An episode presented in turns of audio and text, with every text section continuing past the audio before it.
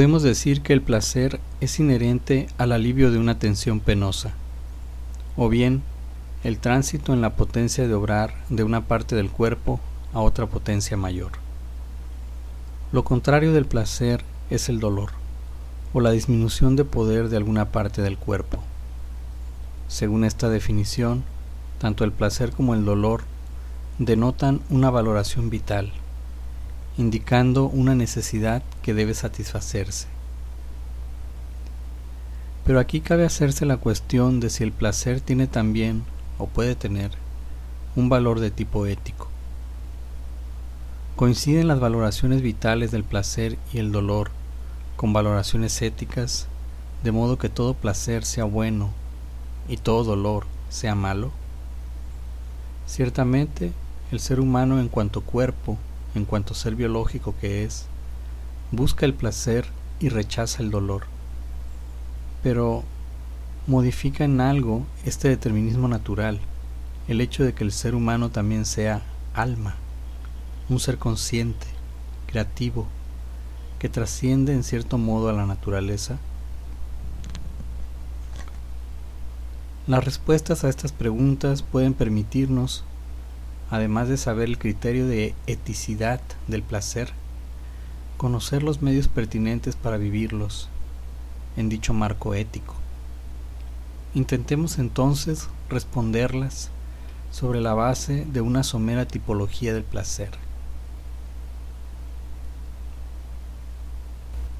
En primer término debemos mencionar a los placeres más inmediatos, es decir, que son satisfechos por el contacto directo de una parte del cuerpo y el objeto exterior que le es necesario.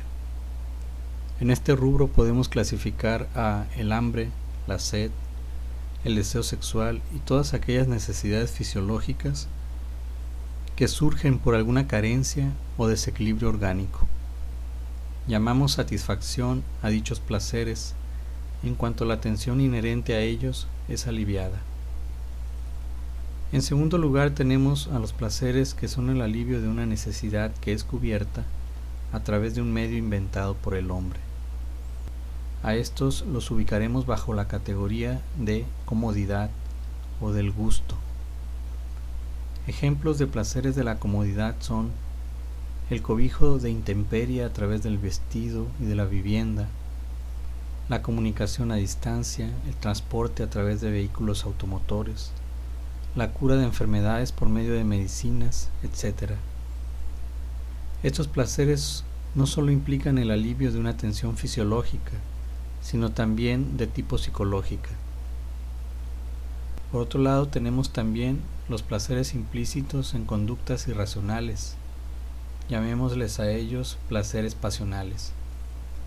Estos se caracterizan por la efectividad, es decir, que constituyen la satisfacción de necesidades más que nada de tipo psicológica, aunque muchas veces éstas se enmascaren a través de una necesidad física. El avaro, que se complace en la acumulación de dinero, o el ambicioso, que sacrifica todo de sí para complacerse por la aceptación de la gente o la humanidad, son ejemplos de quienes buscan placeres pasionales.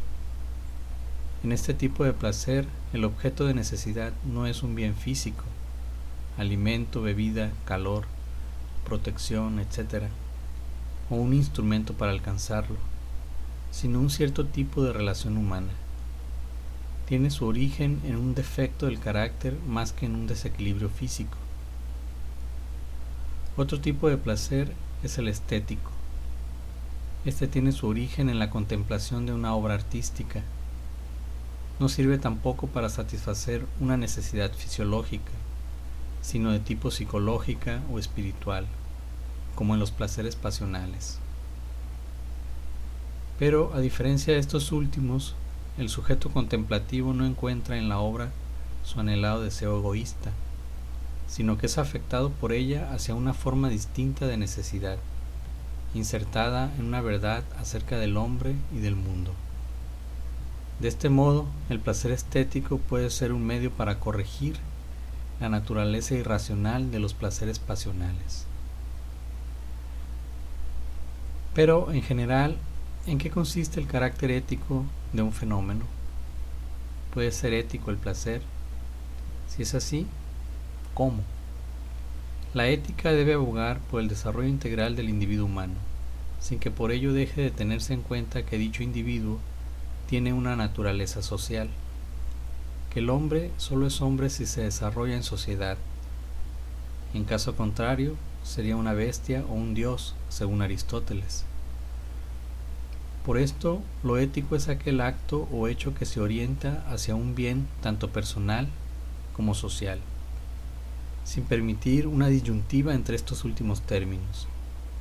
Si nos quedamos solo con el bien individual, deja de ser ético ese acto o hecho y se vuelve un mero capricho. Y si solo se atiende a su valor social, también deja de ser ético y se vuelve de tipo político o meramente social. De este modo, ¿son éticos todos los tipos de placer descritos?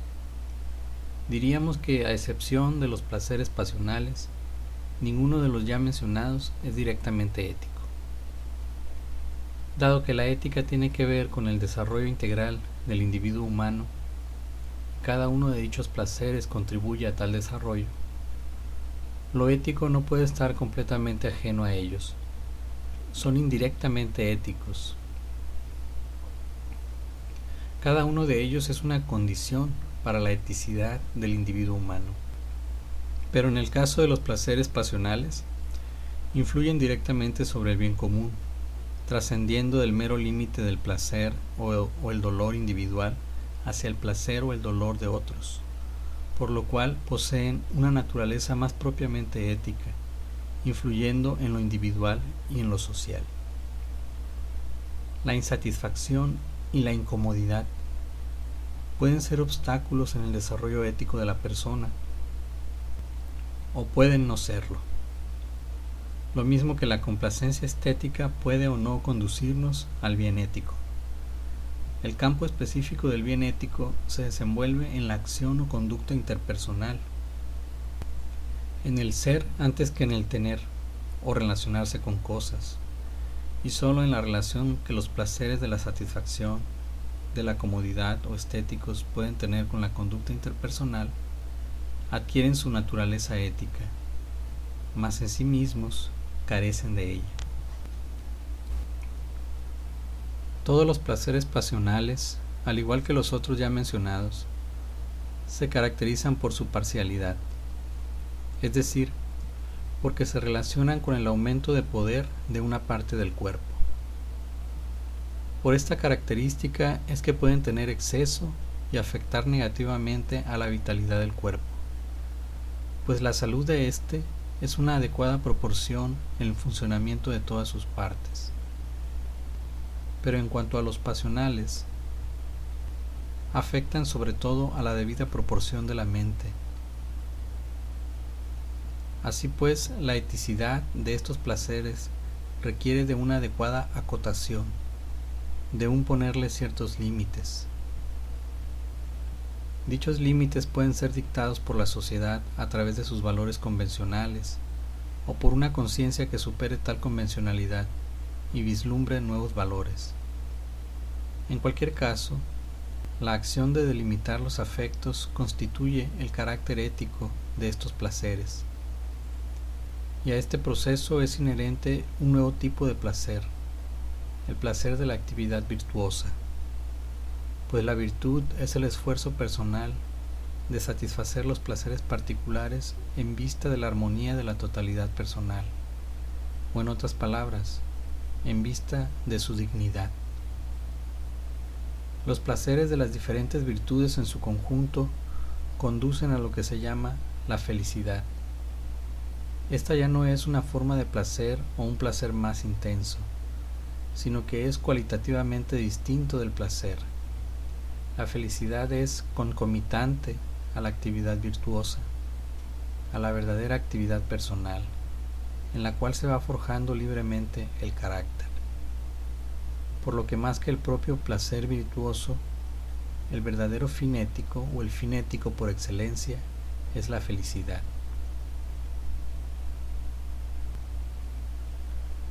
La gama de lo que llamamos placeres puede ser muy amplia. Aunque nos refiramos más comúnmente a los de la satisfacción y de la comodidad. En estos es indiferente el valor ético, mucho más que en los placeres estéticos. Solo indirectamente son éticos. Solo en los placeres pasionales se da la ocasión para el surgimiento de la eticidad del placer, cuando se vuelve para la conciencia una necesidad la delimitación de las pasiones. Se trata de una actividad tanto intelectual como práctica, pues dicha delimitación implica saber en qué consiste la dignidad de la persona concreta, es decir, su carácter, cómo actuar para orientar sus afectos en determinada dirección pero también implica la energía necesaria para realizar concretamente dicha acción transformadora. Es la praxis ética.